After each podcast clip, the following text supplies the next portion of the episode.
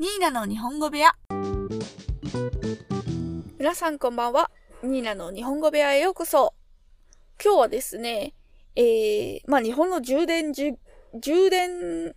事情というか、スマートフォンの充電事情を話していきたいと思います。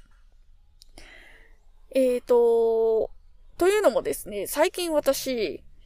えっ、と、東京に遊びに行ったんですよ。日本の愛知県というところに住んでいる私が、えー、日本の中の東京というところに遊びに行きました。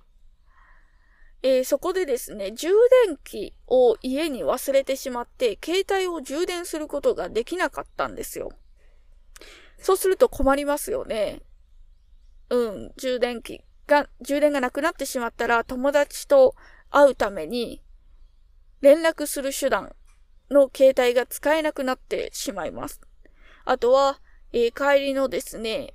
バスだとか、電車だとか、えー、新幹線に乗る時刻もインターネットで検索することができなくなってしまいます。そこでですね、えっ、ー、と、最近、携帯の充電器っていうのを、えー、安い価格で借りることができるっていう機会が日本にあるんですよ。もしかしたら海外にもあるのかもしれないんですけれども、えー、コンビニ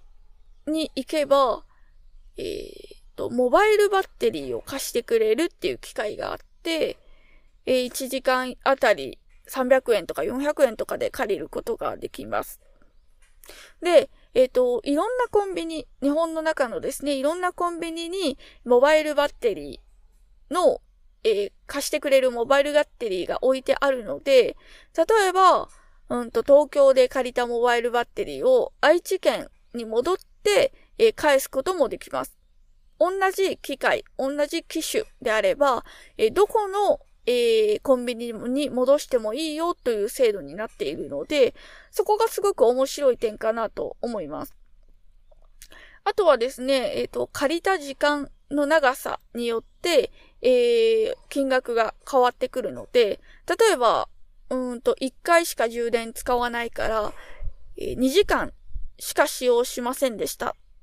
で、2時間で返せば、例えば600円で、えー、済んだところをですね、えー、2時間分しか使わないのに、コンビニに寄らなかったとか、返すのを忘れていて、1日とか経ちましたってなったら、おそらく1000円とか、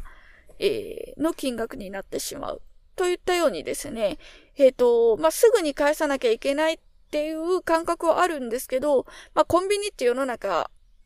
どこにでも今ありますから、まあ、使い終わったらすぐですね、近くのコンビニに立ち寄って返すというのが、えー、日本の中の主流、主流な充電方法になっております。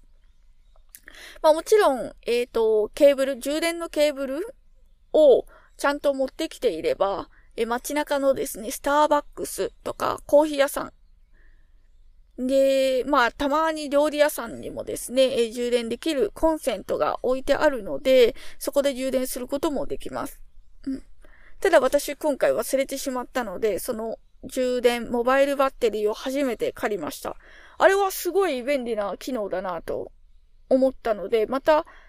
あのー、まあ、次はモバイルバッテリーとか充電器を自分で持っていくので、まあ、借りることはないかなと思いますが、でもそうやって、もし忘れてしまった時に、すごく便利な機能だなと思うので、あの、またぜひ活用したいなと思います。皆さんもですね、日本に来る機会があった際には、えー、まあ、充電器持ってくるのが一番いいと思いますが、忘れてしまっても焦らず、コンビニに行けば安価な値段で借りることができますので、ぜひ活用してみてください。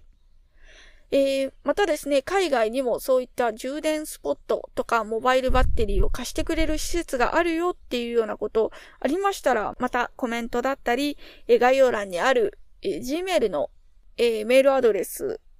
に、えー、送っていただけたらなと思います。それでは本日の収録はこれで終わり。今日も聞いてくれてありがとうございました。それでは皆さん、さようなら。